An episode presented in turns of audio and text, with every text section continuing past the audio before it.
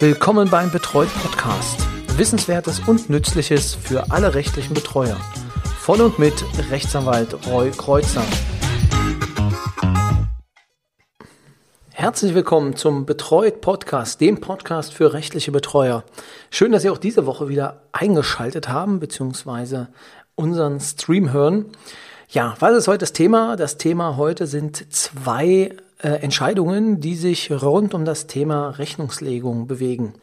Bei der einen Entscheidung geht es um Online-Banking-Auszüge, inwieweit sie wirklich relevant bzw. als Belege vorgelegt werden können. Die zweite Entscheidung, relativ kurz, allerdings ähm, hat sie aus meiner Sicht auch ähm, einen, eine hohe Aussagekraft. Dort geht es um eine Selbstverwaltungserklärung, die nicht unterzeichnet wird vom Betroffenen. Genau, doch gehen wir zum einen erstmal ins Gesetz. Denn wo steht das eigentlich, dass Rechenschaft abgelegt werden muss? 1908i, alle, die sich damit beschäftigt haben, wissen, das ist die Übergangsnorm ins Familienrecht. Die verweist unter anderem auch auf den 1843. Was sagt nun der 1843? Ja, der 1843 sagt, das Familiengericht, beziehungsweise in dem Fall uns das Betreuungsgericht, hat die Rechnung rechnungsmäßig und sachlich zu prüfen und, soweit erforderlich, ihre Berichtigung und Ergänzung herbeizuführen. Und damit sind wir auch schon bei unserem ersten Fall. Und zwar handelt es sich um äh, die Entscheidung des Landgerichts Hamburg. Äh, das ist ein Beschluss vom 26.01.2018 zum Aktenzeichen 301 Groß T 28 aus 18. Genau, eine Beschwerde. Beschwert wurde sich wegen ja, einem Beschluss des Amtsgerichts Hamburg vom 13. November 2017. So, was war das Thema? Da, es ging darum, dass eine Vermögensverwaltung erfolgte und durch den Betreuer wurden Online-Auszüge als Nachweis eingereicht. Das Amtsgericht Hamburg war der Meinung, das ist nicht ausreichend für eine, ja, für die Belegpflicht, um halt dann nachzuvollziehen, welche Abgänge oder Zugänge es auf dem Konto gab. Aber das Landgericht führt sehr schön aus. Und zwar sagt es, nach 1908i in Verbindung mit 840 Absatz 2 ist der Betreuer verpflichtet, dem Gericht gegenüber seine Vermögensverwaltung ordnungsgemäß Rechnung zu legen. Verständlich. Die Rechnung muss eine geordnete Zusammenstellung sein. Also es bedeutet, Einnahmen und Ausgaben müssen in dem Rechnungsjahr schriftlich so klar und übersichtlich dargestellt werden, dass das Gericht ohne Zuziehung von Sachverständigen einen Überblick über alle Vorgänge erhält und seine eigene Verpflichtung aus 1908i in Verbindung mit 1843, 1837 nachkommen kann. Was wir gerade gesagt haben, dass dann die Rechnungsmäßigkeit geprüft werden kann. Gemäß 1841 BGB soll die Rechnung über den Ab- und Zugang des Vermögens Auskunft geben und mit Belegen versehen werden, soweit Belege erteilt zu werden pflegen. Die Beifügung der Belege dient der Kontrolle der vorzulegenden geordneten Zusammenstellung. So, und nun wurde für einen Zeitraum, das war schon im Zeitraum 16, 17, wurde dann ein Online-Kontoauszug als Beleg der jeweiligen Kontoverfügungen und der Kontostände des Betroffenen eingereicht. Und das Landgericht Hamburg sagt, das ist vollkommen ausreichend. Denn gemäß 1843 prüft das Gericht die Rechnungslegung auf ihre rechnerische Richtigkeit und hat somit erforderlich, ihre Berichtigung und Ergänzung herbeizuführen. Das war im Prinzip das, was auch im Gesetz steht. Zu Nachweiszwecken darf das Gericht nach seinem Ermessen Belege verlangen. Das Ermessen ist jedoch hinsichtlich einer Anforderung von Originalkontoauszügen eröffnet sobald konkrete zureichende Anhaltspunkte dafür vorliegen, dass die Auszüge nicht richtig erstellt, manipuliert oder gefälscht worden sind. Das ist eine Entscheidung des Landgerichtes Neuruppin aus dem Jahre 2016. Da wurde das so entschieden. Also wenn es Anhaltspunkte dafür gibt, dann ähm, ja, dann muss auf jeden Fall, äh, die müssen die Originalkontoauszüge beigebracht werden. So, also das in den Show Notes äh, finden Sie dann auch diese Entscheidung, wo Sie nochmal nachlesen können. So, Und jetzt ist es allerdings in dem Fall, der entschieden worden, äh, also ist es nicht der Fall gewesen und deswegen konnten auch Online-Kontoauszüge als ausreichend erkannt werden, wenn keine Manipulation oder ja, in dem Fall Fälschung erkennbar ist. Und jetzt kommt die Ausführung, ähm, die ich halt ja sehr smart finde.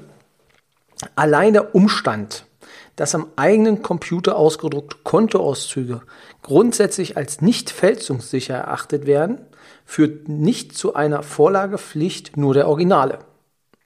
Das sollte man, diesen Satz kann man dann, also den sollte man vielleicht als Schnellbaustein äh, einmal äh, in seinem Programm abspeichern, weil meines Wissens gibt es auch immer noch heute äh, Gerichte, die die Originalkontoauszüge äh, immer zwingend anfordern. Und das Landgericht führt aber weiter aus, vielmehr ist, ohne weitere konkrete Anhaltspunkte dem Umstand Rechnung zu tragen, dass die digitale Verwaltung von Bankgeschäften mittels Online-Bankings sowohl im Geschäfts- als auch im privaten Gebrauch mittlerweile üblich und anerkannt ist. Wir reden hier von einer Entscheidung aus dem Jahr 2018. Das heißt, im Jahre 2021, in dem wir uns befinden, würde ich sagen, gilt das umso mehr. Zu Recht weist der Beschwerdeführer insoweit darauf hin, dass im Zuge der digitalen Selbstverwaltung Geldinstitute für Privat- und Geschäftskunden auf die digitale Kontoverwaltung und Erstellung von Kontoauszügen verweisen. Vor diesem Hintergrund ist die Vorlage von online abgerufenen Kontoauszügen durch einen mit der Vermögenssorge betrauten Betreuer nicht zu beanstanden. Genau. Das wäre also vielleicht soweit hier ähm, zu der Entscheidung ähm, kann man aus meiner Sicht denn zitieren, falls die Originalbelege ähm, dann angefordert werden. Es ist natürlich so, wenn Manipulationsverdacht vorliegt, beziehungsweise wenn es äh, Hinweise gibt oder ja, wenn die Rechnungslegung vielleicht nicht so ist, wie sie sein sollte, dann kann es natürlich schon sein, dass dann Originalbelege auch nachgefordert werden. Ich würde allerdings noch nachfragen, an welcher Stelle ähm, jetzt äh, es nicht so konkret ist, dass ähm, jetzt auf diese Originale abgestellt wird. Ja, also aus meiner Sicht gibt es da nur wenige Gründe, ähm, weshalb man da nicht ähm, dann auch darauf verzichten kann. Ja, soweit. Das wäre die Entscheidung Nummer eins. Ebenfalls aus dem Jahre 2018 ist eine Entscheidung des Landgerichts in Konstanz. Auch hier handelt es sich um ein Beschwerdeverfahren. Wogegen wurde sich beschwert? Gegen eine Zwangsgeldfestsetzung. Die Zwangsgeldfestsetzung in Höhe von 500 Euro hat der Betreuer nicht so hingenommen. Doch warum sollte er jetzt oder warum wurde das Zwangsgeld festgesetzt? Dafür müssen wir uns vielleicht nochmal den Sachverhalt angucken. Also er hat, das war in 2017, hat er ein Vermögensverzeichnis erstellt und dem hat er Kontoauszüge beigefügt aus denen sich auch Barabhebungen ergeben haben. Dann Ende 2017 bat die Rechtspflegerin um Vorlage einer Bestätigung des Betroffenen, dass dieser selbst sämtliche Barabhebungen vorgenommen habe. Der Betreuer teilte dann Ende Dezember, Anfang und auch Ende Januar nochmal mit, dass er ja dies nicht so machen möchte. Daraufhin hat das Amtsgericht ihm gesagt, bitte alle Barabhebungen, die du gemacht hast, oder, also alle Barabhebungen, die du gemacht hast, bitte belegen, oder du reichst eine Selbstverwaltungserklärung des Betroffenen ein. Das bedeutet also, dass er selber erklärt, ich habe die Abhebungen selbst gemacht. So, daraufhin reichte er ein Schreiben der Sparkasse zur Akte, aus dem sich ergeben hat, dass es gar keine Karte für den Betreuer gibt. Das heißt, einzig und allein der Betreute hatte eine Karte. Jedenfalls gehen wir jetzt mal davon aus. Jetzt ist immer das Problem, also an der Stelle möchte ich einfach nur mal äh, schon erwähnt haben, ähm, dass natürlich auch ich als Betreuer eine Karte auf den Betreuten ausstellen lassen kann und die wird dann auch an mich geschickt. Das heißt, theoretisch könnte ich mit dieser Karte auch verfügen. So sehe ich das jedenfalls. Aber in dem Fall, also in dem äh, 2018 entschiedenen Fall, wurde halt das eingereicht und es wurde gesagt, es besteht keine Girokarte für den Betreuer. Dann erklärte, also einen Monat später erklärte dann der Betreuer, dass eine Selbstverwaltungserklärung nicht vorgelegt werde. So, nun war es halt so, dass mit Schreiben vom 7.3.2018 dem Betreuer mitgeteilt wurde, wenn du jetzt nicht die Barabhebungen belegen kannst, dann werden 500 Euro Zwangsgeld festgesetzt. Ja, und es muss halt eine unterschriebene Erklärung des Betroffenen vorgelegt werden, dass er die Barabhebungen selbst vorgenommen hat. So, dann, es passierte natürlich nichts und Ende des Monats wurde dann gegen den Betreuer ein Zwangsgeld von 500 Euro festgesetzt. Genau, und dem die Verfahrenskosten auferlegt. Weil er trotz gerichtlicher Anordnung und der Verpflichtung zur Vorlage der Selbstverwaltungserklärung äh, nicht gehandelt habe. Ja, das war im Prinzip ähm, der Fall. Und hiergegen ist er dann mit der sofortigen Beschwerde ähm, vorgegangen und hat gesagt, nee, ähm, er sei für die Barabhebung nicht verantwortlich gewesen, sondern der Betreute. Die Rechnungslegungspflicht umfasst nicht Maßnahmen des Betreuten. Auch werde von dem Betreuer rechtliches Unmögliches gefordert, da er nicht in der Lage sei, zur Beibringung der Selbstverwaltungserklärung verpflichtet zu werden.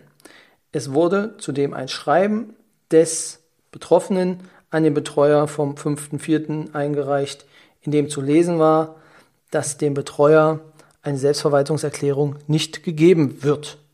So, das bedeutet, der Betreuer hatte gar keine Chance, ähm, weil er diese Selbstverwaltungserklärung nicht bekommen hat. Das ist jetzt der Fall. Also ich würde es jetzt, ähm, ist natürlich die Frage, warum das jetzt passiert ist und so weiter ähm, wirkt natürlich ein wenig ähm, kurios, wenn der Betroffene eine Selbstverwaltungserklärung äh, nicht unterschreibt, allerdings erklärt, dass die Selbstverwaltung ähm, nicht erklärt wird. Wie dem auch sei, die sofortige Beschwerde wurde als zulässig und begründet erachtet, denn, und so führt das Gericht dann aus, im vorliegenden Fall ist zu beachten, dass der Betreute im Schreiben, in seinem Schreiben erklärt hat, dass er keine Selbstverwaltungserklärung abgeben wird. So, und mit diesem Schreiben ist der Betreuer in dem Fall raus. Insoweit kann der Betreuer der gerichtlichen Anordnung zur Vorlage einer solchen Erklärung nicht nachkommen. Genau, das heißt, das Zwangsgeld äh, ist dann wieder aufzuheben.